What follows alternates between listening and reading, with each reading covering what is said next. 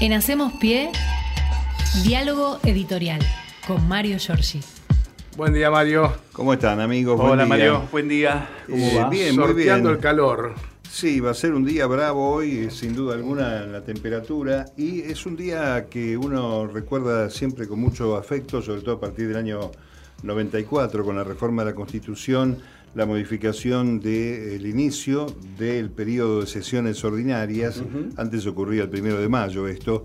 eh, que es un poco el emblema de la democracia, en mi juicio, donde el Poder Ejecutivo eh, le expone al Estado de la Nación en la Asamblea Legislativa el proyecto de gestión política de cada año.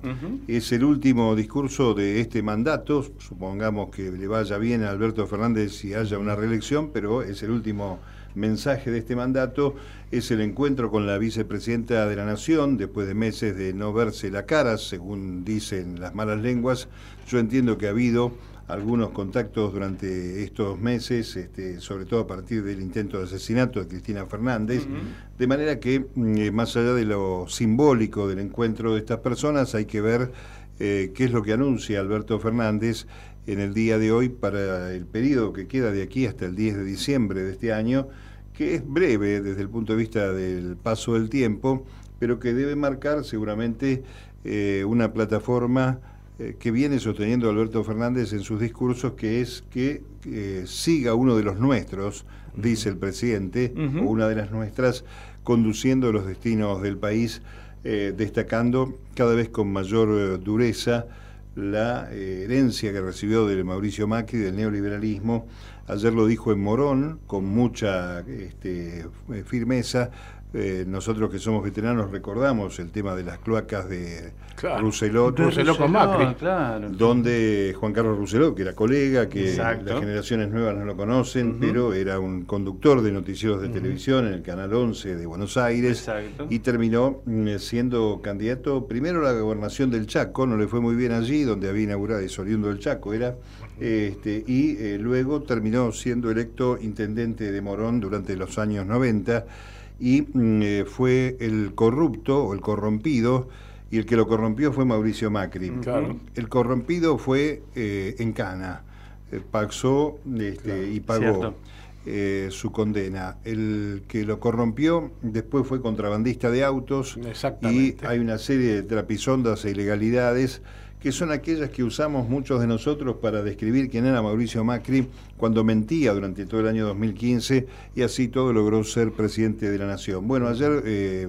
Alberto Fernández, retomando el hilo, destacó ese suceso porque se estaban inaugurando también servicios de saneamiento y cloacas como son el agua potable este, y tener un baño digno, el agua tiene que ver mucho con la salud y con el bienestar de la población en un escenario como es el del conurbano donde no hay una solución definitiva nunca porque es una zona que sigue creciendo Exacto. en materia demográfica, los que estamos acá lo conocemos mucho, así que este, no hay mucho más que agregar. Vamos a ver qué pasa en el discurso de hoy. Creo que no va a hablar de la persecución a la vicepresidenta, tal vez haya una referencia al intento de magnicidio, y sí destacar la inocencia por sobre el tema de la persecución de Cristina Fernández, en línea con lo que algunos eh, adelantaron, este, como por ejemplo Aníbal Fernández, eh, destacando que no está proscripta, a pesar de que hay un impedido de proscripción en el caso del fiscal Luciani. Hago un paréntesis hago acá. Ayer este, eh, se conoció un dictamen favorable a Lázaro Báez Claro. que eh, implica este, y salpica la causa de vialidad en Sí, favor señor. de la vicepresidenta de la Nación, destacando que no había dinero lavado de la corrupción, sino que eran recursos propios de Báez. Y un dato no menor, que me parece que tiene mucho que ver con la sensibilidad y el afecto de la propia Cristina Fernández por su hija, quedaron fuera de eh, la sentencia las hijas de Lázaro Báez, eh, que eran herederas eh, en vida de la fortuna que este hombre eh, llevó a Suiza y luego repatrió. Esto lo digo porque en la causa que también están ventilando Tesur Los Sauces, que son los hoteles en el Calafate, está mencionada allí la hija de la vicepresidenta cuando apenas tenía 12 años, ¿no? Como Claro. formando parte de una asociación ilícita, Claro. una cosa descabellada que tiene que ver con el desastre que ha hecho la justicia macrista eh, contra la figura política más importante de la Argentina, sin duda, en los últimos años. Así que bueno, vamos a ver, tenemos este escenario del día de hoy, las repercusiones que pueda tener y también obviamente mm, la carga política para un hombre que quiere ser nuevamente candidato del peronismo, del panperonismo, en eh, un panorama interno por ahora este, bastante complicado, hay que decirlo, porque mm, este, ya hay, eh, creo que tres candidatos, me parece, dentro del Frente de Todos, precandidatos, eh, son Scioli, Grabois, y Claudio Lozano, Lozano. que eh, dijo, este, Lozano que fue hasta mitad del año pasado, si no me equivoco, uno de los directores del Banco. Nación, tomó distancia de el Frente de Todos o de la gestión del Frente de Todos por algunas diferencias, sótanos de la democracia, ley de medios, en fin, algunas cosas que le achaca eh, o que le marca la interna a la gestión de Alberto Fernández. Pero hace un ratito, nada más, algunos minutos, terminó Horacio Rodríguez Larreta, Sí. algo así como un relato de ficción que podría ser llevado a Netflix Ajá. si hubiera alguna posibilidad creativa de contar con un elenco importante. Eh, lo primero que dijo Larreta es, este es mi UPD. ¿Eh? El UPD de Larreta Es el último este, primer es día. último primer día. Ah, Eh, como les gusta hablar a esta gente, Sí. eh, el día que festejan los alumnos de la- del secundario Claro. cuando inician su último año escolar. Bueno, eh, dejando de lado eso, lo recibieron los eh, opositores, que en este caso son los del Frente de Todos, con eh, La Reta es Mafia, algunos carteles, eh, con algunas reproducciones. Así nomás, la reta es La mafia. reta es mafia, Ah, sí. bien. Eh, alguna reproducción de eh, los chats de D'Alessandro, Mm. el ministro en las sombras, o sabemos qué hace este hombre. Claro, no sabemos. Y mm, este, dijo la reta, una escuela sin clases es una tragedia. Mirá.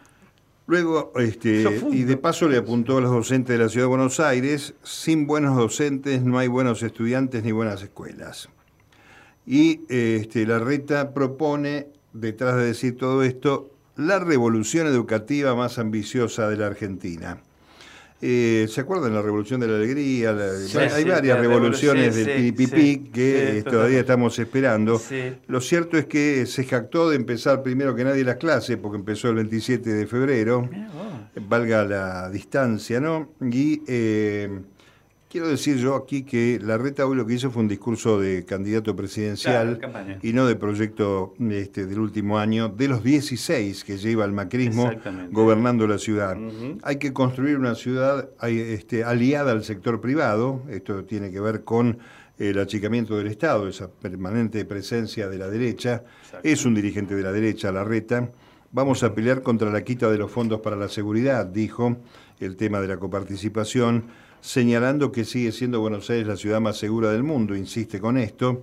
Eh, podemos hacer una lista de la inseguridad en la ciudad de Buenos Aires. Claro. Y con la mejor policía del mundo debe ser, Sí. ¿no? Me imagino. Sí, que- la más peligrosa también. Quiere llevar esos resultados de la seguridad a todo el país, ¿no? Es decir, eh, prepárense para la cachiporra, para las taser, para el gas pimienta, para los gases lacrimógenos, si querés protestar por algo. Que vaya unos días a Rosario a ver si lo logra. Eh, bueno, ahí puede encontrar sus socios, ¿no? Este, Claro, eh, gente del claro, narcotráfico y otro tipo de cosas, ¿no? Los planes sociales así no funcionan, dijo, no, no, no hay respuesta para estas cosas, ¿no? Además son discursos de ida, Sí. pero no tienen repregunta, Ah, no. no. tienen réplica.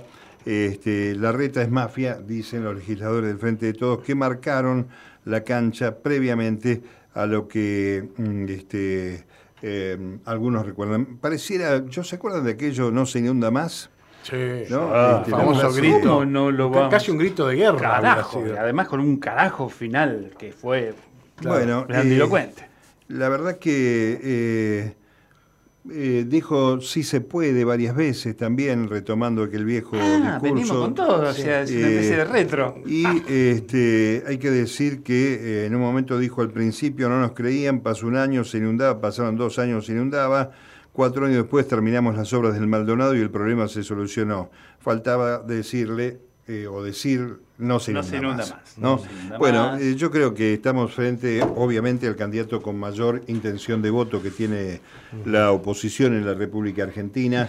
Creo que mm, el fenómeno del cuadro político, la reta, es este, el numen que ha, que ha conducido también a Mauricio Macri eh, desde los momentos en que era jefe de gobierno, el año 2007 en adelante, y en ese periodo uno tiene que mirar todo lo que dijeron que iban a hacer y no hicieron. No hay un solo metro de subte. El subte que se terminó fue el subte de la línea E, que llega hasta Retiro, que fue una Que obra que encaró el claro. gobierno nacional y que terminó este, cediendo. El tema de la policía, mejor ni hablemos realmente, porque además en este momento eh, hasta el propio responsable de la seguridad es una persona que está este, obviamente lanzado lisa y llanamente al eje de la investigación por corrupción. Por lo tanto, yo creo que eh, aquí este, mm, vi- va de- hay que tomar en cuenta la famosa doble vara, porque si Cristina Fernández fue la jefa de una asociación ilícita, a pesar de que la Corte, la corte lo niega, porque debía conocer todo, Claro. yo creo que en un es- este espacio más pequeño, la reta es un intendente, ¿no? Sí, sí, sí, Eh, sí, un sí. intendente de una ciudad grande, Claro. como podría ser Espinosa en La Matanza, por, ¿Por qué no? ejemplo Por ejemplo, Claro. claro. tomando en cuenta el tamaño y, Sí. y las este, posibilidades, Sí. no debiera o no debió desconocer, y si lo hizo realmente es un estúpido importante, porque si no sabe qué hizo su ministro o si trabajó sin órdenes de la reta y fue un cuenta propista en el vínculo con Robles, Claro. el asesor de Rosati, la verdad que estaríamos en manos de este, un jefe de gobierno que pretende ser presidente, que nos puede llegar a chocar el barco en la esquina, ¿no? Eh, eh, tomando en cuenta la, incluso el spot del faro. Sí. en- yo creo que tiene el faro apagado, perdón, ¿no? Son impresentables, donde Sí. no se lo mire, ¿eh? una cosa... Pero este, hay una construcción simbólica Sí, y hay un blindaje mediático sí, que claro. hace que todo lo que diga la reta quede este, confirmado, Sí. aunque sea falso, por es esa cierto. sostenibilidad que tienen los medios de comunicación afines, ¿no? El poder, el poder real, el poder este, mediático real. Bueno, lo que resta este, para señalar es que cuando ya van llegando los funcionarios, eh, a las 11 está prevista la apertura de la sesión que tiene que presidir Cristina Fernández. Hay una de- definición allí de una comisión externa de diputados y senadores que lo recibe afuera, sobre la avenida Entre Ríos, al presidente, y una comisión interna que lo recibe en el Salón de los Pasos Perdidos. Eh, se miran, este, lo, se firma el acta ¿no? de, de la Asamblea Legislativa. Eh, insisto, es uno de los datos este, sobresalientes para aquellos que somos viejos en lo que significan los 40 años de la democracia en la República Argentina, eh, incluso más allá de los contenidos que pueda tener el discurso. Tenemos varias cosas para analizar allí. Que la Corte Suprema, que recibió la invitación el lunes eh, del Senado de la Nación para asistir, decidió en bloque que vayan Rosati y Rosencrantz, Claro. los dos que entraron por la ventana durante el macrismo, y los responsables de haber hecho el desaguisado de la justicia en la Argentina durante el gobierno de Macri, que continúa en nuestros días. ¿no? Rosati por un lado, Rosencrantz, el hombre de Clarín, eh, van a estar allí eh, seguramente con una cara de piedra, y ojalá el presidente eh, aborde el tema del juicio político y lo sustancie eh, delante de estos dos este, personajes que son realmente siniestros para tener idea de que mm, este, tenemos un Alberto Fernández que tiene un compromiso con lo que sostuvo y que lamentablemente mm, en algunos casos eh, por vaya a saber qué razón no se pudo concretar. El otro tema es si hay una referencia como lo dijimos ayer, a la figura de Mauricio Macri, como viene pasando en estos actos que describía previamente, vamos a ver cuál es la actitud de estos muchachos que no han querido trabajar y que ayer, eh, por obra y gracia del esfuerzo que hizo el oficialismo para conseguir el quórum, eh, bueno, yo la verdad que ayer perdí buena parte de mi día, este, invierto porque creo que hay que conocer dónde está Claro. parado uno periodísticamente, Sí, pero la cantidad de mentiras, falsedades ideológicas y desconocimiento de la historia eh, que expresaron este, algunos eh, diputados de Juntos por el Cambio es realmente eh, bochornoso y uno tiene que pensar seriamente qué es lo que hay en cada lista de estos espacios políticos, eh, porque pongamos que sean todos este, gorilas y todos antiperonistas en la República Argentina. Sí. Eso no da derecho a que pongas a cualquiera a un burro, a un bruto, una bruta, eh, a este, representar los pueblos que vienen representando los diputados nacionales. ¿Sucede? Sí, sucede, lamentablemente. Eh, nosotros necesitamos este, tener siempre la memoria, porque ayer lo escuchaba López Murphy, un ministro de Economía que en 15 días este, deserrajó el conflicto y la decadencia del segundo modelo neoliberal en Argentina, con, con De la Rúa más Caballo, y no, no tienen entidad. Pareciera que esta gente este, eh, ignora que hay gente contemporánea que tiene su misma edad y que los ha visto en acción. Exactamente. Eh, luego he escuchado a la ex eh, secretaria de Políticas Universitarias, Dania Tabela, que fue vice rectora de una universidad como la UNOVA, hablando en contra de los procesos que tienen que ver con este, terminar con las discriminaciones. A otro decir que repartíamos miseria cuando se aprobaba la ley mm, de moratoria previsional. Quiere decir que se mueran de hambre, entonces nos repartimos. ¿Repartimos lo poco que tenemos o no lo repartimos? Eh, digamos, esta, esta es la cuestión de una insensibilidad absoluta que habla de dos proyectos que yo creo que hay que tener siempre presente. Hay un proyecto de país y hay un proyecto de colonia. Esta es la realidad. Eh, no importa nada, ¿no? El Estado sirve para esos sectores únicamente para apropiarse de los recursos del Estado y hacer más guita este, para pocos, mientras que hay otro proyecto que busca con este, fallas, obviamente, con, muchas dificultades, claro. Y además con obstáculos impuestos por la eh, realidad de, estos poderes, busca que haya un reparto más equitativo de la riqueza, ¿no? Así es.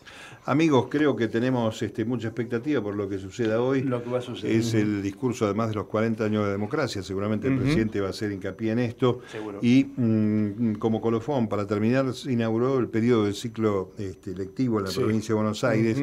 Hay que recordar que esta nuestra provincia de Buenos Aires, incluyendo universidades este, y las instancias este, primarias y secundarias de la formación y la educación, es el segundo distrito en Sudamérica en tamaño y extensión desde el punto de vista demográfico y geográfico. Por tanto, también cuando uno pondera eh, la labor de los funcionarios, tiene que tomar en cuenta la magnitud. ¿no? Eh, la Reta dijo que en 16 años abrieron 100 escuelas en la Ciudad de Buenos Aires. Uno se pregunta por qué entonces hay 50.000 pibes que se quedan sin vacantes cada año. Y en la provincia de Buenos Aires, Vidal cerró escuelas, claro, recordemos. Las del Tigre. Mientras que creo que ya lleva más de 180 eh, escuelas abiertas en la provincia de Buenos Aires, lo decía este, el director de escuelas Sileoni, eh, Alberto Sileoni. Eh, creo que hay que tomar en cuenta estas cosas, ¿no? Cuando uno dice, este hombre que es el intendente de la ciudad, está fantaseando de un mundo ideal que no es la realidad en la que viven este, los ciudadanos porteños, que lo van a volver a, votar seguramente este espacio, porque la ciudad de Buenos Aires pareciera que está, mm, este, sí, efectivamente, eh, a sus anchas con este tipo de gestión. Eh, sin embargo, creo que hay que tomar en cuenta estos dichos, cotejarlos con la realidad y ver lo que sucede. Ahora sí, me voy hasta mañana. Hasta mañana, Mario. Mario hasta mañana. En Hacemos Pie, diálogo editorial con Mario Giorgi.